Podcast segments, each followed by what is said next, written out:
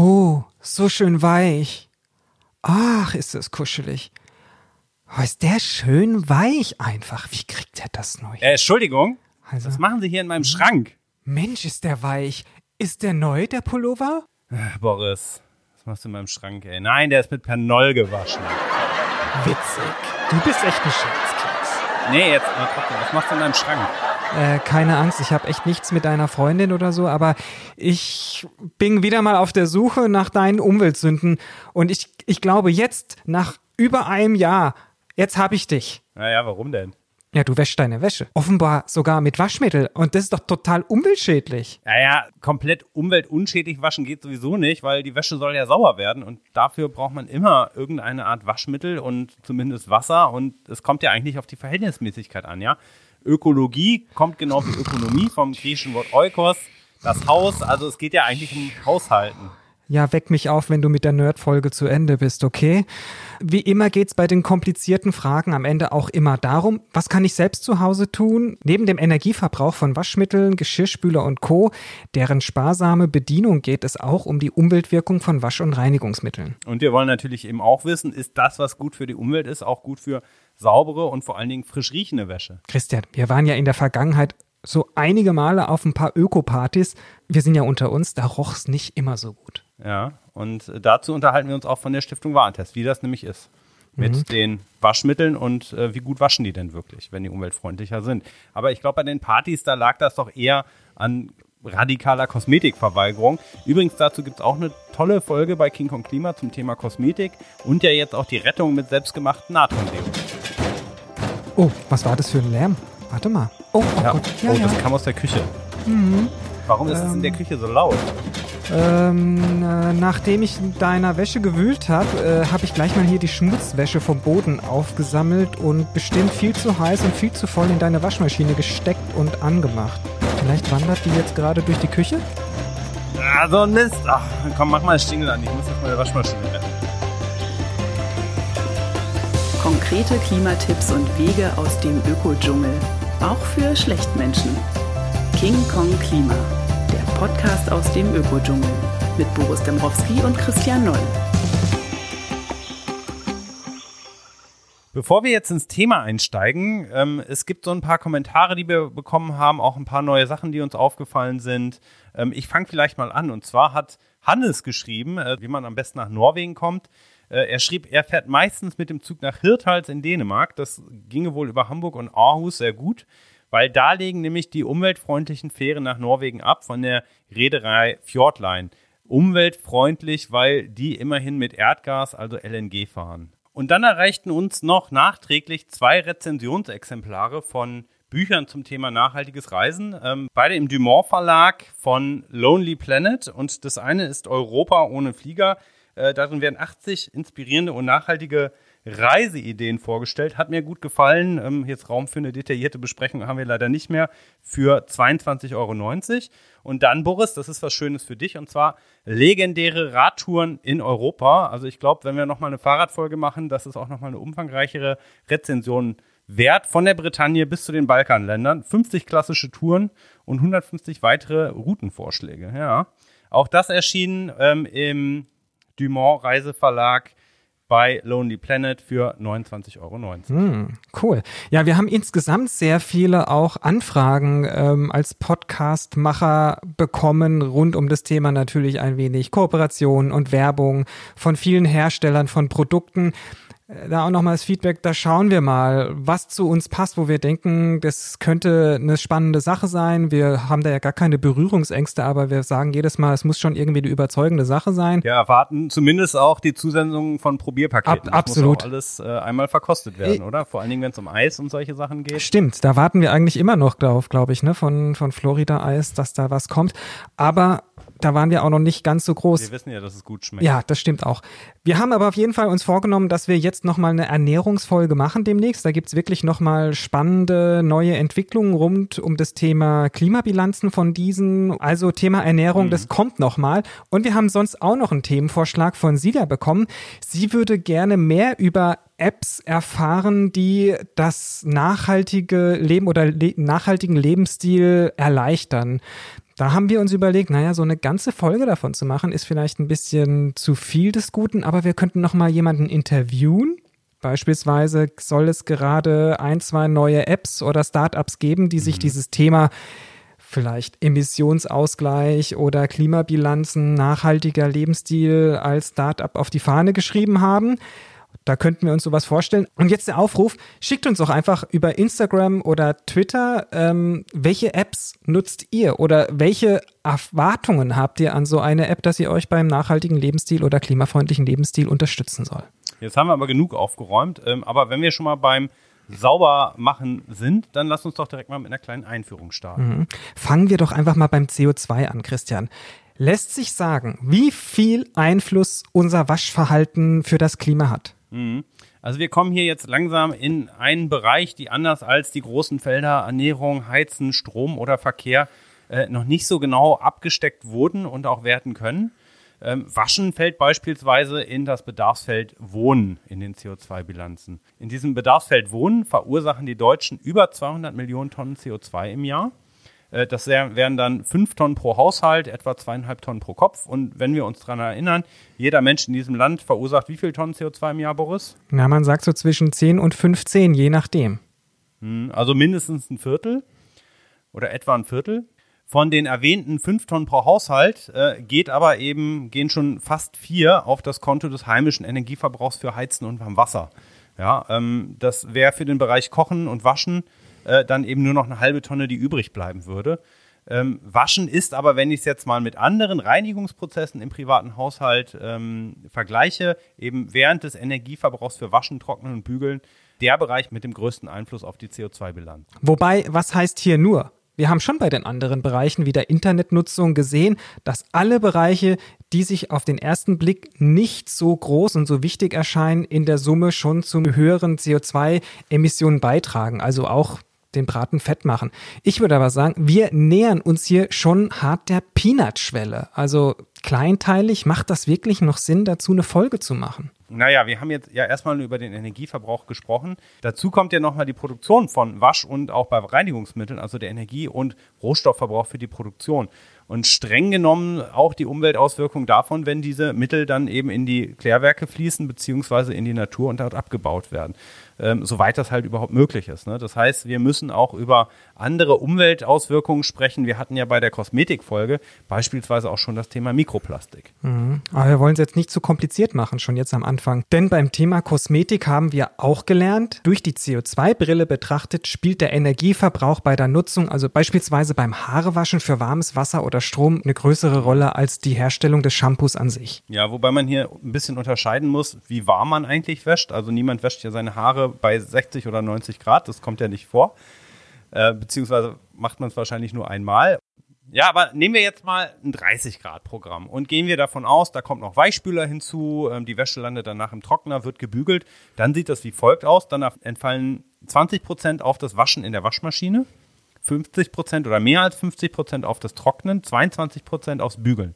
Das oh. ist der größte Anteil auf die Herstellung der Waschmittel, aber immerhin noch 5% beziehungsweise 1% als auf den Weichspüler. Also das ist schon, das Waschmittel macht mehr aus als im Bereich Shampoo die Herstellung des Shampoos offensichtlich. Mhm. Ja, und das finde ich nicht unerheblich. Nee, na gut, stimmt schon. Aber lass uns dann später nochmal über andere Umweltthemen sprechen, wie die Inhaltsstoffe von Waschmitteln und was ist mit Mikroplastik. Das ist ja ein Thema, das ist ja in aller Munde oder besser gesagt überall zu finden. Mhm, okay, aber bevor wir das machen, einmal vielleicht zum Waschen oder zum Waschprozess selbst. Was kommt eigentlich beim Waschen zusammen oder was wirkt da zusammen, Boris? Hm. Hast du mir so ein altes Waschbrett mitgebracht und ich muss jetzt versuchen, selber alles sauber zu waschen? Nee, wir reden, so? wir reden, wir reden über heute. Okay, also wir reden über Jahren. heute und äh, übrigens kleiner Exkurs dazu. Ja, allein 1950 war das Waschen wohl viel aufwendiger, weil da die meisten Menschen eben noch keine Waschmaschine hatten. Also es gab eben diesen Waschkeller, da wurde äh, die Wäsche gekocht, gestampft, man musste sie per Hand ausringen und das bleibt uns alles erspart. Das spart Zeit und eben auch Energie. Ne? Aber wenn wir jetzt im Folgenden, Zeit ist schon mal eine wichtige äh, Zutat oder eine wichtige Komponente, genau wie beim Kochen. Wenn wir über Zeit sprechen, dann sprechen wir im Prinzip über die Zeit, die die Waschmaschine nur braucht. Okay, mhm. Zeit. Ist schon mal richtig. Klamotten, also die Textilien müssen da rein. Dann spielt ja das Wasser, was dazu kommt, eine Rolle.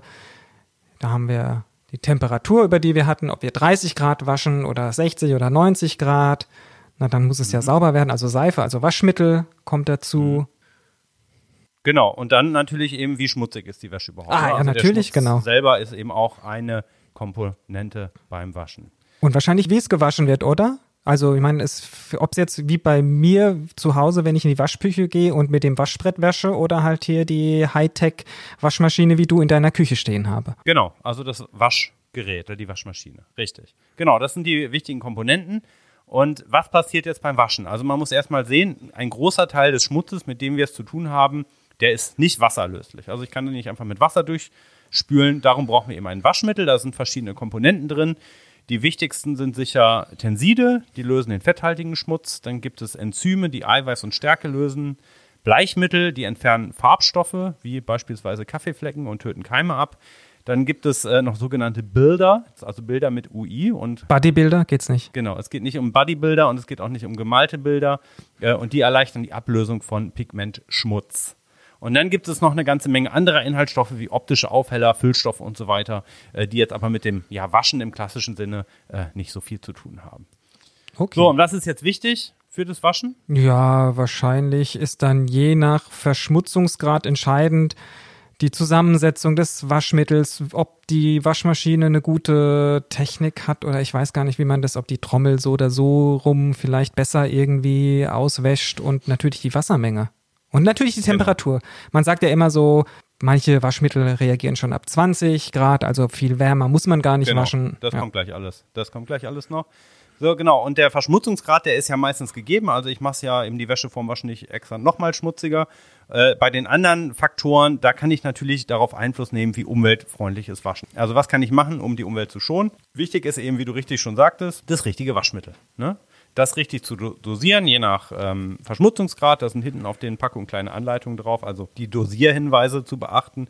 Übrigens, ähm, das wissen viele nicht, es gibt so kleine Dosierhelfen, also diese Waschgelkugeln oder wie nennt man die? Ich weiß es gar nicht. Also diese Dosierbälle oder Kugeln und äh, auch Dosierbecher, meist kostenlos in den meisten Drogeriemärkten.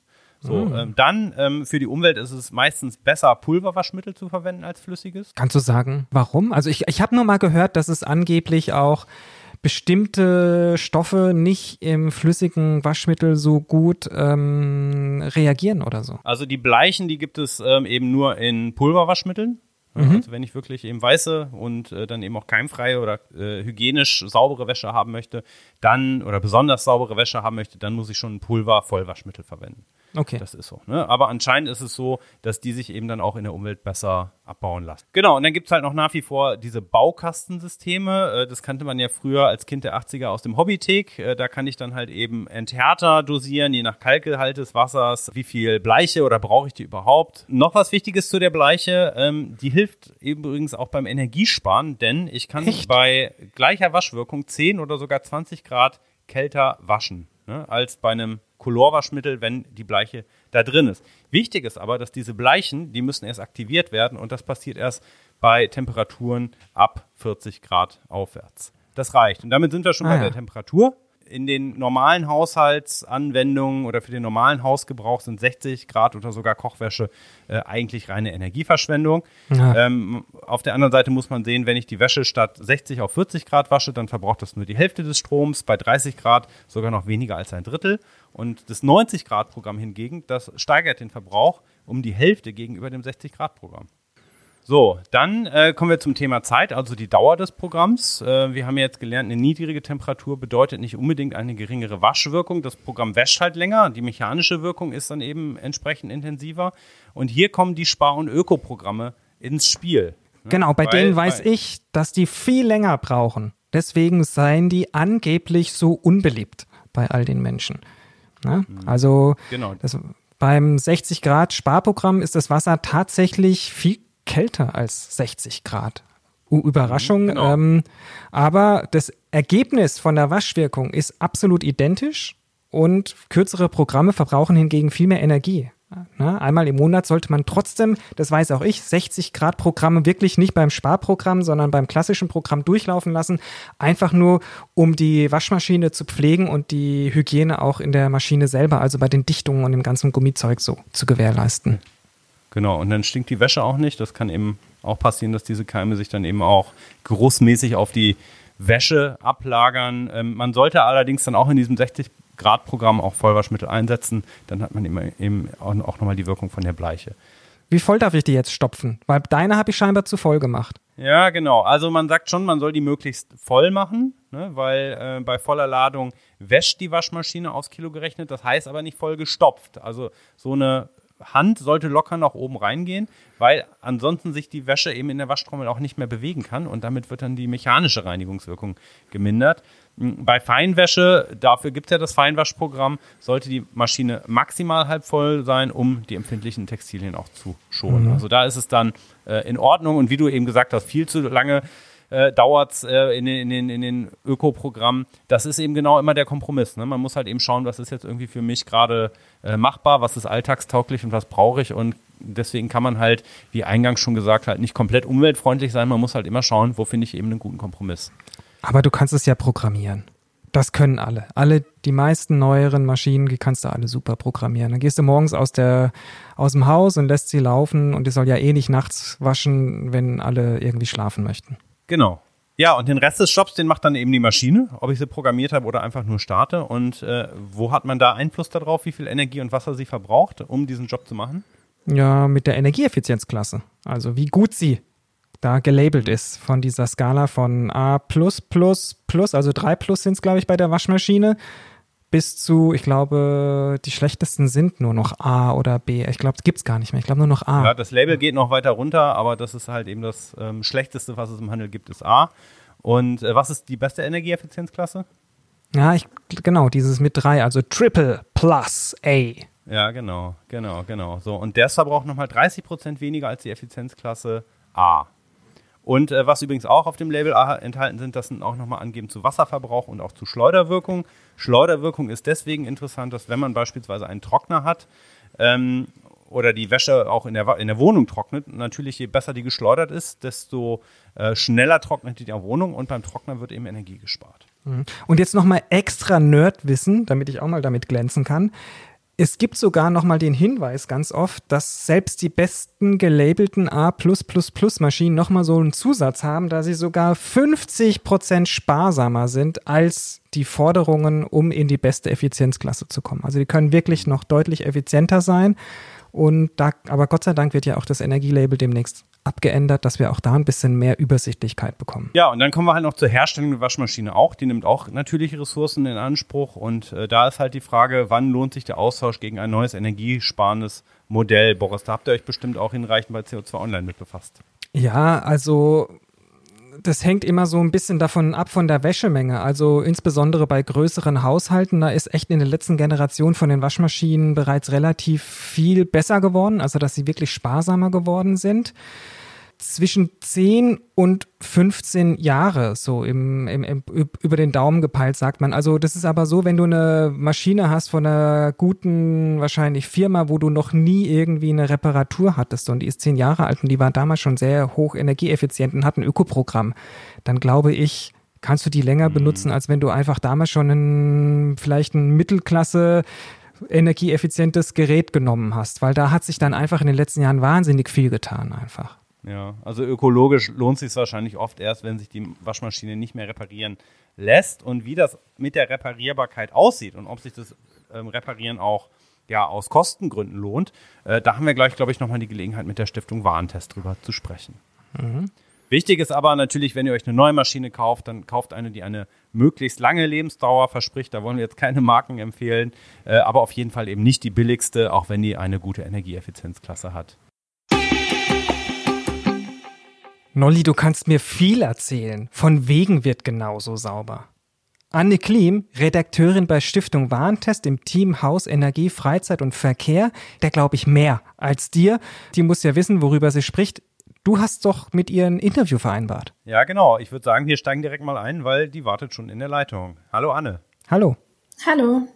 Die Stiftung Warentest, die testet ja schon seit sehr vielen Jahren oder wahrscheinlich schon seit Anbeginn äh, des Heftes Waschmittel. Und ähm, Boris glaubt mir das nicht so ganz, dass Öko-Waschmittel genauso gut waschen ähm, wie andere Waschmittel. Was habt ihr denn dazu rausgefunden? Waschen die besser oder schlechter? Also so richtige Öko-Waschmittel, ähm, die zum Beispiel sagen, dass sie komplett auf äh, phosphorhaltige Inhaltsstoffe verzichten oder eben äh, Tenside komplett aus nachwachsenden Rohstoffen gewinnen, die haben wir als Stiftung Warentest schon ziemlich lange nicht mehr getestet. Ähm, aber wir haben Hinweise aus anderen Tests, also zum Beispiel Ökoreinigern oder Geschirrspülmitteln oder auch Waschmitteln, die zumindest auf einzelne Inhaltsstoffe verzichten. Und da ähm, ist es leider so, dass die in unseren Tests tendenziell ein bisschen schlechter abschneiden als die ganz konventionellen Waschmittel. Mhm. Aber ihr be bewertet ja schon, wie umweltfreundlich oder umweltschädlich sind die Sachen. Also das heißt, sind die, die besonders umweltfreundlich sind aus euren Tests, sind die schlechter oder besser? Ähm, na, das lässt sich so genau gar nicht sagen, weil man einfach grundsätzlich sagen muss, dass Waschen immer eine Umweltbelastung ist. Also es gelangen immer ähm, Substanzen ins Wasser, die da eigentlich nicht hingehören. Ähm, was man aber grundsätzlich sagen kann, ist, äh, dass Waschen längst nicht mehr so umweltbelastend ist, wie es mal war. Also weil Phosphate zum Beispiel gar nicht mehr zugelassen sind oder auch weil zum Beispiel nur noch solche Tenside eingesetzt werden dürfen, die ähm, Kläranlagen dann besonders leicht wieder äh, rausfischen können. Ähm, ja, und zum Waschen gehört eben nicht nur das Waschmittel, das wird oft darauf reduziert, sondern ähm, eben auch ja die Haltbarkeit der Waschmaschine, also weil da bei der Produktion und auch bei der Entsorgung nachher ja ziemlich viele ähm, ja, Ressourcen verbraucht werden und Rohstoffe verbraucht werden und ähm, aber zum Beispiel auch der Stromverbrauch.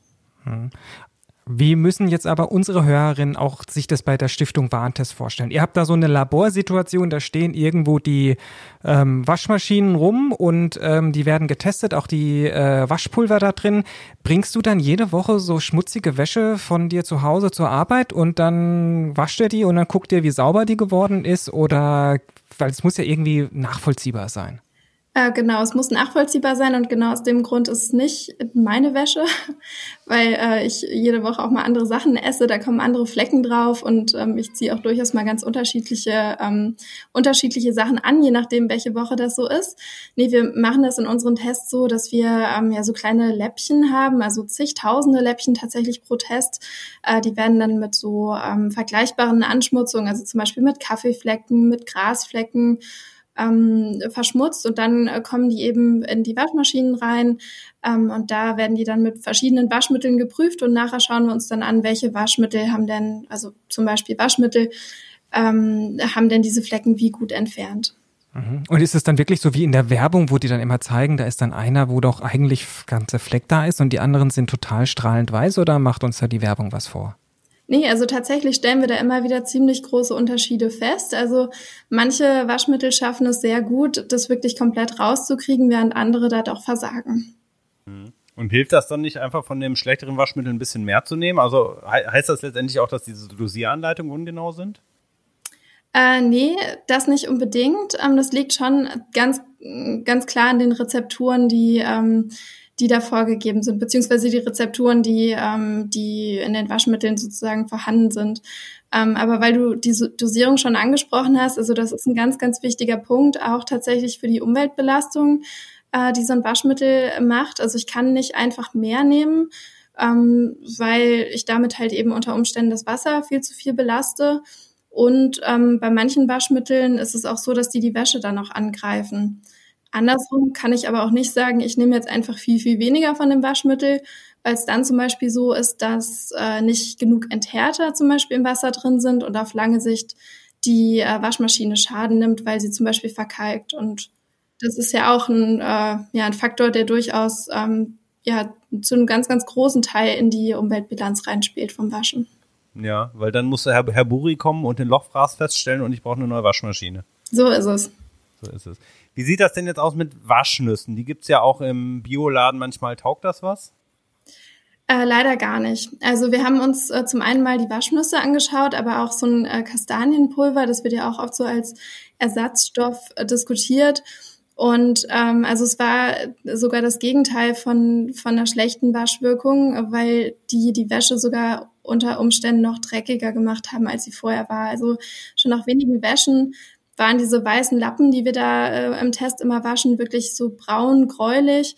Und ähm, wenn man sich das jetzt bei seinen eigenen T-Shirts oder so vorstellt äh, und die dann irgendwann so grau sind, dass man sie eigentlich nicht mehr tragen will, stattdessen ein neues T-Shirt kauft, dann ist es auch nicht wirklich ähm, ja, ein positiver Nutzen für die Umwelt. Und was ist dann wirklich entscheidend, damit die Wäsche umweltfreundlich sauber wird? Also woran liegt es denn vor allem? Die Temperatur oder die Sparprogramme? Also es gibt vier Faktoren, die so für das Waschergebnis ganz entscheidend sind. Das sind Zeit, Temperatur, Mechanik, also zum Beispiel, ähm, wie sehr das äh, in der Waschmaschine umgewalzt wird sozusagen und dann eben auch die Chemie aus den Waschmitteln. Und ähm, diese vier Faktoren, die hängen alle voneinander ab. Und wenn ich jetzt eine, einen dieser Faktoren nach unten schraube, also wenn ich zum Beispiel sage in einem Ökoprogramm, das soll jetzt nur noch bei 30 Grad waschen, damit, ähm, damit eben der Stromverbrauch ähm, deutlich geringer ist, dann bedeutet das, dass ich das zum Beispiel durch eine längere Waschzeit ähm, ausgleichen muss. Also das ist auch der Grund, warum diese Ökoprogramme deutlich länger waschen als das ganz normale Programm. Und ähm, das ist auch unsere absolute Empfehlung. Also für, für leichte Verschmutzung, für leichte Flecken reichen diese ja 30 Grad, 40 Grad Ökoprogramme ähm, absolut aus. Ähm, bei hartnäckigen Flecken oder zum Beispiel auch, wenn man jetzt irgendwelche ähm, ansteckenden Erkrankungen oder so hat, dann muss man auf jeden Fall mit höheren Temperaturen waschen. Mhm. Da sind wir jetzt beispielsweise auch bei dem ganzen Thema Mund-Nasenschutz. Wie wasche ich das denn am besten? Äh, genau, beim Mund-Nasenschutz oder auch wenn man jetzt erkrankt ist, dann sollte man seine Sachen auf jeden Fall bei 60 Grad und mehr waschen und auch nicht in einem, in einem Kursprogramm, sondern wirklich in einem ganz normalen Programm, weil ähm, nur dann halt die Wahrscheinlichkeit hoch ist, dass äh, da wirklich alles abgetötet ist, was, ähm, was irgendwie ansteckend sein könnte. Und fürs für den Mund-Nasenschutz ist auch noch wichtig, eben auch wieder um die Waschmaschine zu schonen, dass ich den zum Beispiel in so einem kleinen Wäschebeutelchen wasche, wie wo man eigentlich zum Beispiel BHs oder so drin waschen würde, damit dieser Draht, mit dem man das an die Nase anpasst, äh, nicht in die, in die Löcher der Trommel reinkriecht und da dann die Waschmaschine kaputt macht. So wie die Socken, die angeblich immer verschwinden. Ja, genau. Ja. Habt ihr das eigentlich auch getestet? Was genau? Die Socken, die verschwinden? Nee, Socken, wir, wir, wir waschen ja nur kleine Läppchen und ähm, Socken sind bisher sind, Oder sind schon mal Läppchen nie wieder aufgetaucht? Gibt's ja, das weiß ich gar nicht so genau, aber es wäre mal ja. eine interessante Frage. Mhm. Ob da auch Läppchen verschwinden. Aber gibt es sonstige Umweltwaschtipps oder Mythen, die gängig sind? Gibt es da noch mehr, was du uns erzählen kannst? Also ein Hausmittelchen, was immer so ein bisschen diskutiert wird, ähm, sind zum Beispiel Zitrone und Natron gegen, ähm, ihr kennt das ja bestimmt, wenn, äh, wenn so Handtücher, weiße Handtücher mit der Zeit so ein bisschen gräulich werden oder andere Wäsche, dass das dagegen hilf, helfen soll. Das haben wir auch ausprobiert und das funktioniert leider nicht. Ähm, also da muss man schon ähm, zu einem zu einem Feuerwaschmittel greifen, am besten zum Pulver wo auch wirklich ähm, ja, Bleichmittel oder Aufheller drin sind, damit es wieder schön weiß wird. Aber auch da ähm, muss man einfach bedenken, ähm, dass es vielleicht, dass man das hinnehmen kann, wenn man dafür dann nicht die Handtücher wegschmeißt und, äh, und neue kaufen muss. Weil sie nicht strahlend weiß sind. Äh, ansonsten, ja, was man auf jeden Fall beachten kann, wenn man, ähm, wenn man möglichst umweltschonend waschen will, ist, ich habe es vorhin schon gesagt, die richtige Dosierung, die ist ganz, ganz wichtig. Also wenn ich zu wenig äh, benutze, dann ähm, zieht es die Wäsche und auch eben die Maschine unter Umständen mit äh, in Mitleidenschaft und eine zu hohe Dosierung, die belastet eben das Wasser. Kannst du was dazu sagen? Das haben wir uns eben gefragt. Warum sind Pulverwaschmittel besser für die Umwelt als flüssige? Ähm, das hat man früher gesagt, das war aber gar nicht unbedingt oder ist heute gar nicht mehr unbedingt so. Ähm, Pulverwaschmittel, die ähm, enthalten sogenannte Zeolite, also die, das sind Enthärter fürs Wasser und die erkennt man manchmal auch an diesen hellen äh, Flecken oder Streifen, die man zum Beispiel in der Wäsche hat. Und äh, Flüssigwaschmittel, die brauchten, um das Wasser zu enthärten, brauchen die ähm, bestimmte Seifen oder Tenside oder da, die sind früher eben, ähm, ging davon so die Hauptumweltbelastung aus. Mittlerweile ist es aber so, dass da vor allem auch Tenside eingesetzt werden, die für die Kläranlagen gar nicht mehr so ein großes Problem sind. Also so bei den Umwelteigenschaften sind mittlerweile die, ähm, die äh, Flüssig- und die Pulverwaschmittel ungefähr gleich auf. Ja, und deswegen lohnt es sich auch King Kong Klima immer bis zum Ende zu hören weil äh, damit wäre meine Aussage von eben widerlegt. Ja. Und ähm, bei Handtüchern, da reicht es tatsächlich aber dann aus, die auf 40 Grad zu waschen oder sollte man die dann auch auf 60 Grad waschen, weil 40 Grad nicht reichen für die Bleiche, weil so 50 Grad Programme, die gibt's ja eigentlich nicht. Ähm, es kommt halt ganz drauf an, was man mit den Handtüchern gemacht hat. Also wenn man ähm, irgendwelche Erkrankungen hat, ähm, ist jetzt nicht so appetitlich, aber äh, zum Beispiel Durchfallerkrankungen oder so, dann sollte man die auf jeden Fall bei 60 Grad und mehr waschen. Ähm, wenn man sich damit einfach nur so einigermaßen äh, abtrocknet oder die Hände abtrocknet oder so, dann reicht es auch zum Beispiel in einem 60 Grad Eco-Programm zu waschen. Das sind dann ja auch deutlich niedrige Temperaturen tatsächlich. Was uns auf jeden Fall auch nochmal interessiert ist, wir haben auch über die Waschmaschinen selbst gesprochen und die Stiftung Warentest hat ja Reparaturvorgänge getestet und auch ausgewertet, lohnt sich das überhaupt, Waschmaschinen reparieren zu lassen. Also ökologisch äh, lohnt sich das oft, aber lohnt sich das auch finanziell? Ähm, das kommt sicher darauf an, wie teuer die Waschmaschine ist, die man da so gekauft hat. Ähm, denn, also wenn man jetzt sich vorstellt, zum Beispiel so eine Miele-Waschmaschine, die ist ja schon richtig teuer und da lohnt es sich wirklich auch ähm, auf lange Sicht immer wieder ähm, Geld in die Reparaturen zu stecken, bevor man dann eine neue kauft. Und ähm, du hast gerade schon gesagt, für die Umwelt lohnt sich eine Reparatur eigentlich immer, weil ähm, einfach die, der Ressourcenverbrauch, der Rohstoffverbrauch ähm, von der Waschmaschine, der ist so groß, dass der ähm, im Endeffekt ähm, ungefähr ein Drittel der Gesamtökobilanz von einem, von einem 15-jährigen Waschen ähm, ausmacht. Also das haben wir mal durchgerechnet in der Ökobilanz und der Effekt, der ist wirklich enorm. Hm. Aber wahrscheinlich eben auch, weil die Waschmaschinen heute nicht mehr so viel verbrauchen wie vor 20, 30 Jahren. Ne?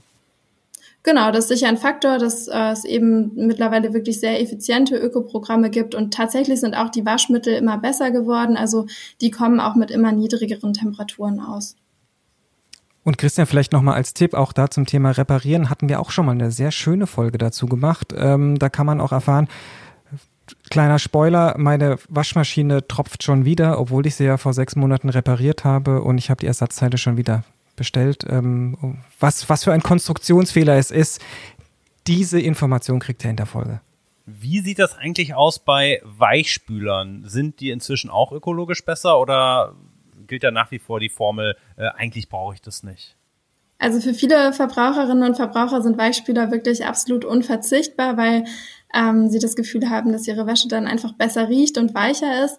In unserem Test haben wir aber festgestellt, ähm, dass der Effekt tatsächlich gar nicht so groß ist. Also Wäsche wird auch, ähm, wird auch ohne diese Weichspüler weich und ähm, also diese Tenside, die da drin enthalten waren, die waren insgesamt eigentlich gar nicht so schlimm, aber trotzdem ist es so, dass es eine, dass es einfach eine zusätzliche Belastung ist, auf die man verzichten kann. Okay, also was braucht man eigentlich dann wirklich zum Waschen?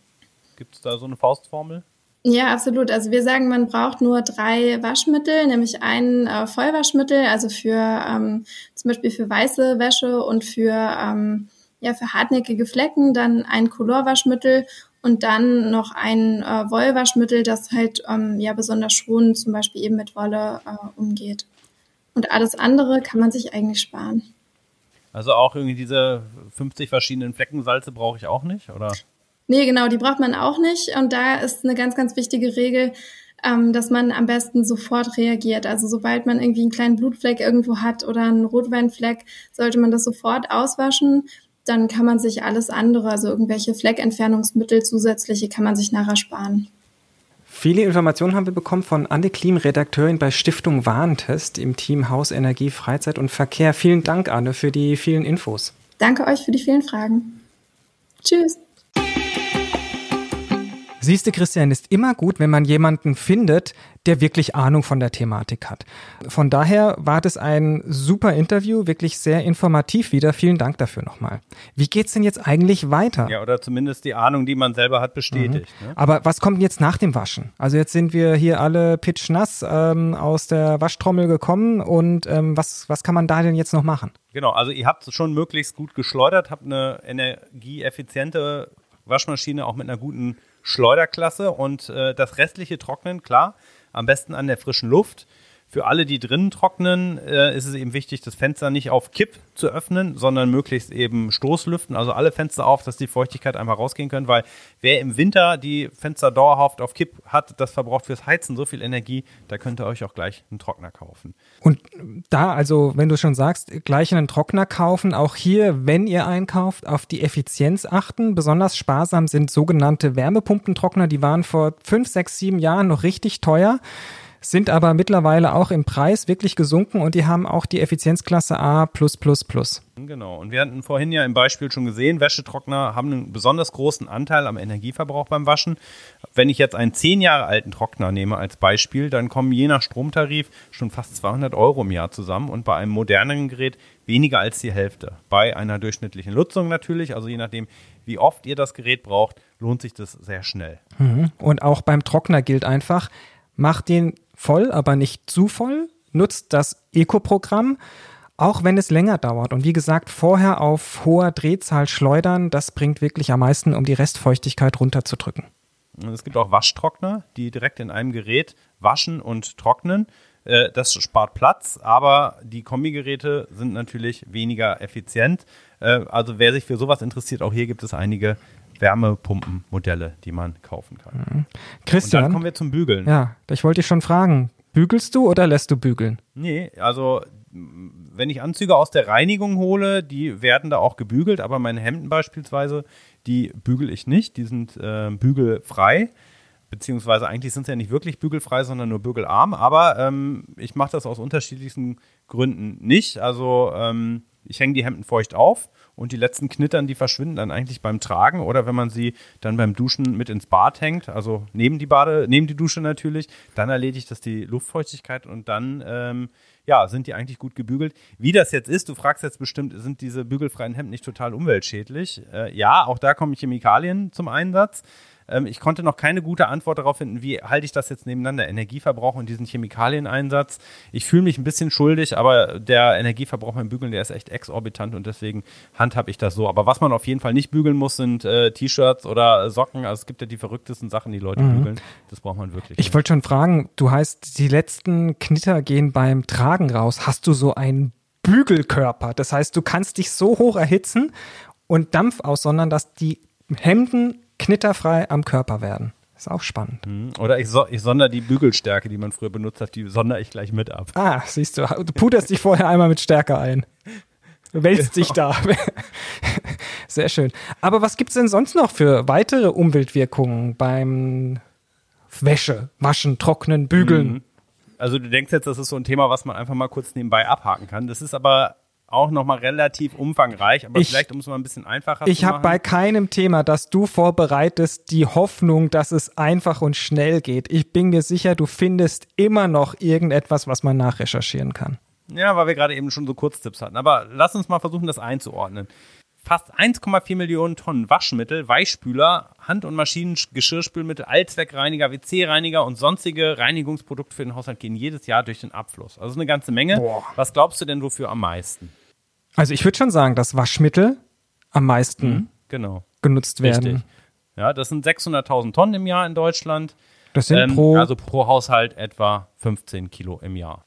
Aber jetzt hast du gesagt 15 Kilo pro Haushalt. Was passiert damit, wenn es eigentlich durch den Abfluss im Wasser, also sozusagen im Abwasser landet? Ja, also auch da muss man natürlich wieder über diese verschiedenen Inhaltsstoffe, von denen wir es eben hatten, sprechen. Ähm, bei Tensiden, also die eigentlichen Reinigungsmittel, äh, da ist es so, dass das im Wasch- und Reinigungsmittelgesetz geregelt ist. Das heißt aber nicht, dass damit alles geregelt ist, ne? weil es gibt eben noch andere Inhaltsstoffe, nämlich sieben Prozent der enthaltenen Inhaltsstoffe, die sogenannte potenziell schwer biologisch abbaubare Stoffe sind, wie es im Amtsdeutsch heißt, oder kurz PBO. Mhm. Und ähm, davon werden oder davon gehen im Prinzip 40.000 Tonnen im Jahr in Deutschland durch den, durch den Gully. Also von diesen 15 Kilo, die wir haben, sind ein Kilo eben solche sogenannten schwer abbaubaren oh, okay. ähm, Stoffe. Ne? So. Ja.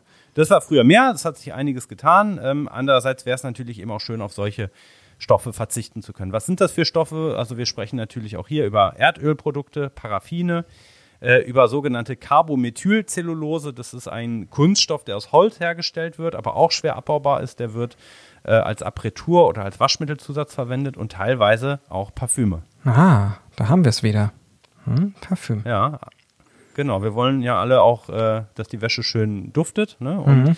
davon verflüchtigt sich vieles, aber einige eben dieser Parfüme sind eben schwer biologisch abbaubar. Und dann sind doch bestimmt auch irgendwie antibakterielle Sachen. Also da gibt's ja immer so spezielle ähm, Waschmittel, die dann eben auch gegen Bakterien wirken sollen ähm, oder Spülungen und äh, mhm. sicherlich sind auch Konservierungsmittel drin. Wie sieht es denn bei denen aus? Also können die gut mhm. abbaubar äh, umgewandelt werden? Ja, die sind auch schwer abbaubar im Klärwerk, weil eben die Bakterien, die das abbauen sollen, eigentlich im Klärwerk, die werden durch diese Konservierungsmittel eben auch abgetötet. Oh. Ne? Und äh, die enthaltenen Biozide, also die die Schadorganismen unschädlich machen sollen, äh, schaden dann am Ende eben auch in den Gewässern Mikrolebewesen. So, okay, jetzt habe ich aber gesagt, das meiste kann abgebaut werden in den Kläranlagen, aber nicht alles, was theoretisch abgebaut werden kann, wird auch gereinigt, denn es gibt auch in Deutschland immer noch ein paar Haushalte, die nicht an Klärwerke angeschlossen sind. Warum? Ähm, und äh, wenn ich so fragen darf, sind die irgendwo im Wald? Es sind schon über 90 Prozent, die das machen, mhm. aber irgendwie sind immer noch nicht alle angeschlossen. Ja, vielleicht okay. tatsächlich eben abgelegenere Haushalte. Und äh, es kann auch dazu kommen, wenn es sehr stark regnet, dass dann die Kanalisation ähm, das Wasser nicht mehr aufnehmen kann und äh, man spricht dann von sogenannten Mischkanalisation und wenn die überlastet ist, dann läuft das über und kann eben auch direkt in die Gewässer gelangen. Also auch deswegen sind eben all diese Stoffe, auch die gut oder besser abbaubar sind, äh, nicht so gut. Ne? So. Deswegen zum Beispiel letztes Jahr gab es ja auch in Berlin einige Stellen an ähm, Badeseen oder so, die gesperrt waren, weil wenn es dann immer auch diese heftigen Starkregen hier in Berlin gibt, dann spült es teilweise die gesamte Kanalisation auch über die Becken raus. Also so viel Wasser kann ja niemand, kann kein Selbstrückhaltebecken oder so mhm. aufnehmen. Und dann gelangt es auch dort in die Gewässer und das hat dann auch, glaube ich, ganz schön gestunken. Also gemüffelt da. Die ganze Suppe, ja. Mhm. Apropos Stinken, ähm, es gibt ein Thema, du hattest es vorhin angesprochen, was nicht nur dir, sondern immer mehr VerbraucherInnen stinkt, ne, zumindest was immer häufiger kritisiert wird, Mikroplastik. Auch das habe ich mir mal angeschaut. Was ist eigentlich Mikroplastik? Also es gibt äh, Kunststoffe in verschiedenen Formen in Wasch-, Reinigungs- und Pflegeprodukten und neben flüssigen oder gelösten Kunststoffen oder auch Polymeren ist das eben dieses Mikroplastik, also sehr kleine Kunststoffteile. Und der Löwenanteil, der stammt aus Kosmetikprodukten, aber auch in Waschmitteln findet man das gar nicht so selten. Ähm, Ökotest hat mal 26 ähm, Waschmittelprodukte untersucht. Äh, in 22 davon war Mikroplastik unter, enthalten. Krass. Die österreichische Umweltorganisation Global 2000 hat über 300 Waschmittel überprüfen lassen. 119 davon enthielten Mikroplastik. Ne? Und äh, darunter auch viele Produkte von großen bekannten Marken. Mhm. Es gibt mhm. aber auch äh, Marken, die ohne Mikroplastik waren. Den Link dazu findet ihr in den Show Notes. Äh, darunter waren Ökomarken wie Ecoware, Sodasan und äh, Sonett. Ähm, aber auch einige Produkte von Frosch, aber nicht alle. Zum Zeitpunkt der Untersuchung war das zumindest so. Laut Webseite von Frosch das, stellt das ähm, Unternehmen alle Produkte inzwischen oder grundsätzlich ohne Mikroplastik her. Mhm. Äh, ganz ehrlich, jetzt hast du wirklich mal mir ganz schön viel Input wieder geliefert. Worauf soll ich denn da jetzt achten? Gibt es irgendwie Siegel ohne Mikroplastik oder ich meine, ich kann mir jetzt nicht alles nach den Polymeren irgendwie hinten Das ist ja eh so klein geschrieben durchlesen. Ja, oder ist es auch teilweise gar nicht wirklich aufgeschlüsselt oder man weiß zumindest dann eben nicht, ähm, was ist das wirklich, was steckt dahinter, ist es Mikroplastik oder irgendetwas anderes Kryptisches. Also es gibt tatsächlich solche Siegel, Beispielsweise das Flusstix-Siegel, da ist so ein Fisch drauf abgebildet, der sieht ein bisschen nach Origami aus. Das ist aber wohl noch nicht so verbreitet. Es gibt auch Labels der Handelsketten selber. Die haben unterschiedliche Definitionen davon, was Mikroplastik ist. Ähm, wir empfehlen euch, es gibt einen ganz guten Überblick bei Utopia. Ähm, den Link findet ihr in den Show Notes. Aber viel besser finde ich eigentlich, dass auf EU-Ebene ein Verbot von Mikroplastik diskutiert wird, das dann voraussichtlich leider erst, aber ist ja nicht mehr ganz so lange hin, 2022 in Kraft treten soll. Finde ich es krass, wenn man aber überlegt, dass das Problem ja schon seit den 60er Jahren bekannt ist und seit 2004 einen Namen trägt. Okay, gut, das waren jetzt halt eine ganze Menge Probleme. Vielleicht zum Abschluss nochmal auch so ein bisschen Good News. Yeah. Was ist eigentlich aus den Phosphaten geworden, Boris? Die waren ja in den 80er Jahren damals in unserer Kindheit ein Thema, mhm. äh, weil die zu massenhaften Algenblüten in den Gewässern geführt haben. Ja. Die stammten bis Mitte der 70er Jahre fast zur Hälfte aus Wasch- und Reinigungsmitteln. Aber dann seit 1986, ähm, weil es eben auch ein großes Thema war, haben sich dann nach und nach phosphatfreie Waschmittel auf dem deutschen Markt durchgesetzt und äh, inzwischen werden in Haushalten nur noch phosphatfreie Waschmittel genutzt. Wir haben im Interview über Waschnüsse gesprochen, aber es gibt auch noch andere Alternativen. Ähm, wie kann man dies eigentlich auch, sage ich mal, umweltmäßig bewerten? Also bringt das was? Hm. Also ich kann da nur zustimmen. Ähm, erstmal praktisch bringen die nicht viel. Es, neben Waschnüssen wird ja auch dann viel über Efeu und Kastanien gesprochen und ähm, die enthalten sogenannte Saponine. Das ist die äh, Gemeinsamkeit dieser Stoffe. Und auch die haben eine toxische Wirkung auf Wasserorganismen. Und äh, dazu kommt übrigens auch, wenn das jetzt noch frisch riechen soll, äh, dann muss ich natürlich irgendeine Art von Parfüm benutzen. Und mhm. ähm, als ich das damals alles ausprobiert habe, ist mir was ganz Blödes passiert. Und zwar dachte ich so, erstmal so, wow, geil, jetzt kann ich das meine, kann ich äh, einfach irgendeinen Mango-Duft beispielsweise suchen, dann wäscht meine, riecht meine Wäsche nach Mango. Hast du eine Mango reingemacht? Nee, ich habe keine Mango reingemacht, sondern ich bin dann in den Bioladen gegangen, habe mir diese, diese Ölständerchen angeguckt, habe nach Mango gesucht, hab's nicht gefunden, habe dann Tutti Frutti genommen Ah. Da dachte ich, ist auch gut. Und äh, habe das dann auf dieses Waschnusssäckchen draufgeträufelt, habe es reingepackt und während des Waschvorgangs habe ich dann ähm, hinten auf dem Etikett einen Hinweis äh, gesehen, den musste man so ein bisschen aufknibbeln, wo dann drin stand, äh, Warnung ist äh, schädlich für Wasserorganismen. Also genau oh. das Gegenteil von dem erreicht, was ich eigentlich erreichen wollte. Mit, ja, mit dem also Tutti Frutti Öl oder mit, Parfüm. Mit dem Tutti Frutti Öl ähm, habe ich im Zweifelsfall einen Fisch getötet. Ich weiß es nicht. Also ja, und Efeu ist ja auch ganz schlecht irgendwie, ähm, oder? Weil Efeu habe ich gelernt bei ähm, den, der Serie oder den Film von, von Bibi und Tina, dass man da nicht mehr zaubern kann.